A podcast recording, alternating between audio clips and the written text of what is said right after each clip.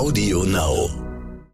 Nach New York ziehen, das ist ein Traum, natürlich. Davon träumen Menschen auf der ganzen Welt, davon handeln Filme und Songs. Wahrscheinlich ist es die Stadt auf der Welt, mit der die meisten Menschen irgendetwas anfangen können. Wer kennt schon Stadtteile von Madrid oder Moskau? Aber Manhattan, Brooklyn, die Bronx, davon haben wir alle schon mal gehört, selbst wenn wir noch nicht mal hier waren. Übers Ankommen in dieser Stadt, die gerade ganz anders ist als in den Filmen und den Songs, davon will ich in dieser Folge erzählen. Mein Name ist Raphael Geiger, ich bin der neue US-Korrespondent des Stern und dies ist Inside America. God bless America. Time for us, for we the people, to come together.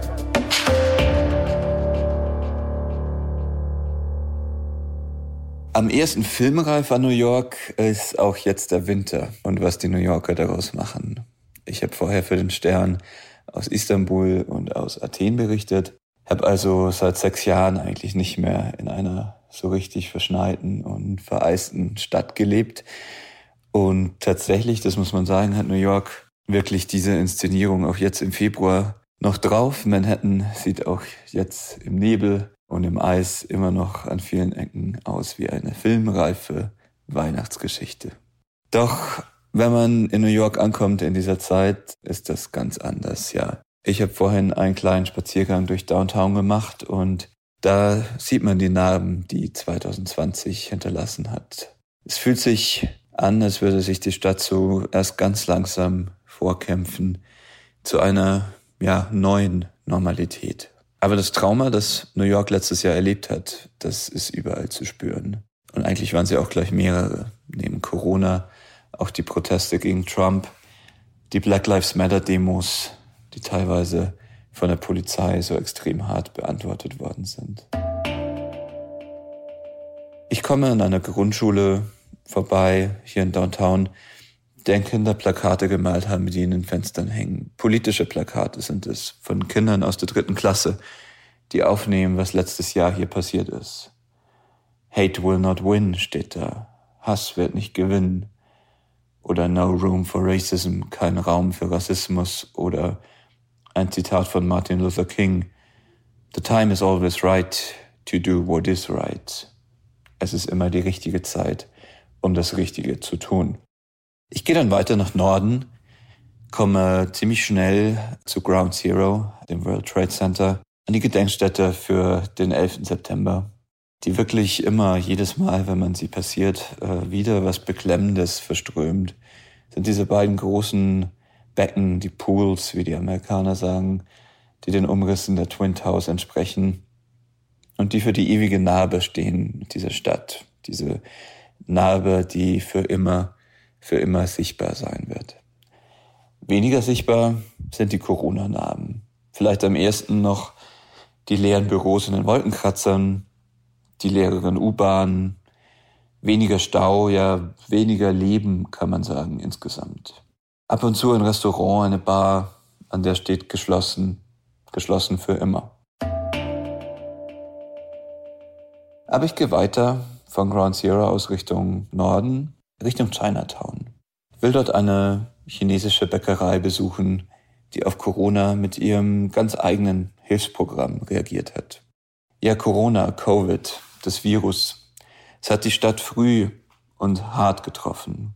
Vor allem im letzten Frühjahr starben hier teilweise 800 Menschen und mehr jeden Tag allein in New York City. Wer konnte, ging weg. Die Reichen zogen in ihre Wochenendhäuser raus nach Long Island. In der Stadt selbst wurde es einsam. Nur eine Zahl stieg, die der Obdachlosen. Sie sieht man jetzt auch im Winter. In der Kälte verkriechen sie sich in den U-Bahnhöfen und in den Waggons der U-Bahnen. Sind die, die am meisten unter diesem Corona-Winter leiden. In der Bäckerei 46 Mod mitten in Chinatown treffe ich einen, der sich um diese Menschen kümmert. Patrick Mock. Ein junger Typ, der hier in Chinatown aufgewachsen ist. I'm the manager of 46 Ma and throughout the pandemic I've been feeding my neighbors, the homeless and the elderly in that area. And at the same time, finding creative ways of bringing back foot traffic down into the neighborhood. Ich bin der Manager von 46 Mod, sagt Patrick Mock. Wir haben hier in der ganzen Zeit der Pandemie Essen ausgegeben an die Menschen hier im Viertel, unsere Nachbarn, die Obdachlosen, die Alten. Und wir versuchen, die Leute nach Chinatown zurückzubringen. Mock sagt, es kämen 80 Prozent weniger Leute ins Viertel, wegen der ausbleibenden Touristen, aber auch wegen der antiasiatischen Klischees, die Corona so mit sich brachte, weil es der Chinese Virus war, wie es Donald Trump in jeder seiner Wahlkampfreden nannte. Chinatown was a ghost town during that time, and it was my first time seeing the neighborhood like that. It Warum er aktiv wurde, frage ich Mock. Und er sagt, Chinatown sei eine Geisterstadt gewesen. Er habe sie noch nie so gesehen. Das habe ihn wirklich getroffen. Mock gibt seinen Herbal Tea, den Kräutertee, Wasser und Kaffee gratis aus an die Frontline Workers, wie es hier heißt, also die Polizisten, die Krankenschwestern und all die anderen, die die Stadt am Laufen halten. We appreciate you steht an der Tür der Bäckerei. Wir wissen euch zu schätzen. New York wäre nicht die Stadt, die sie ist, ohne ihren multikulturellen Mix.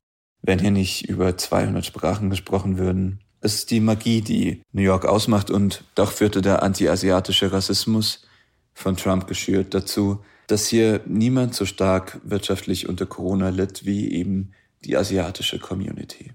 Ob sich das ändert, jetzt unter der neuen Regierung der beiden Administration, oder, frage ich Mock, wird es den Rassismus gegen die Asiaten weiterhin geben? Yes, I'm, I'm glad that's being addressed, but at the same time, um, there's more that needs to be done about it.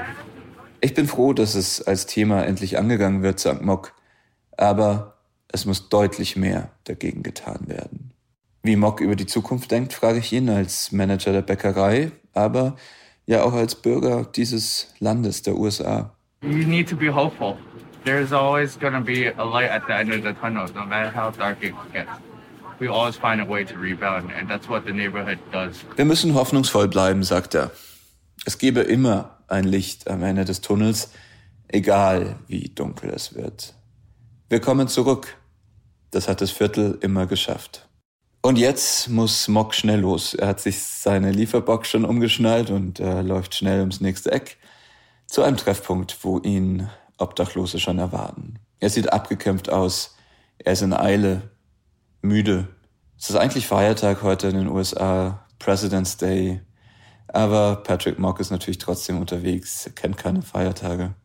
Er ist einer dieser kleinen Helden, dieses große New York zusammengehalten haben in dieser Krise, dieser langen, langen Krise, wie selbst New York noch nie eine erlebt hat.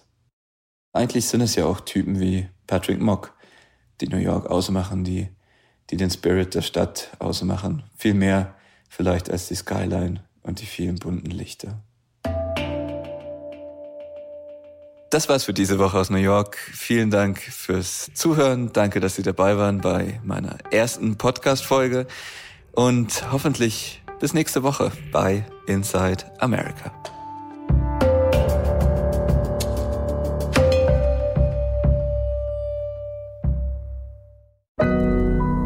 Audio Now.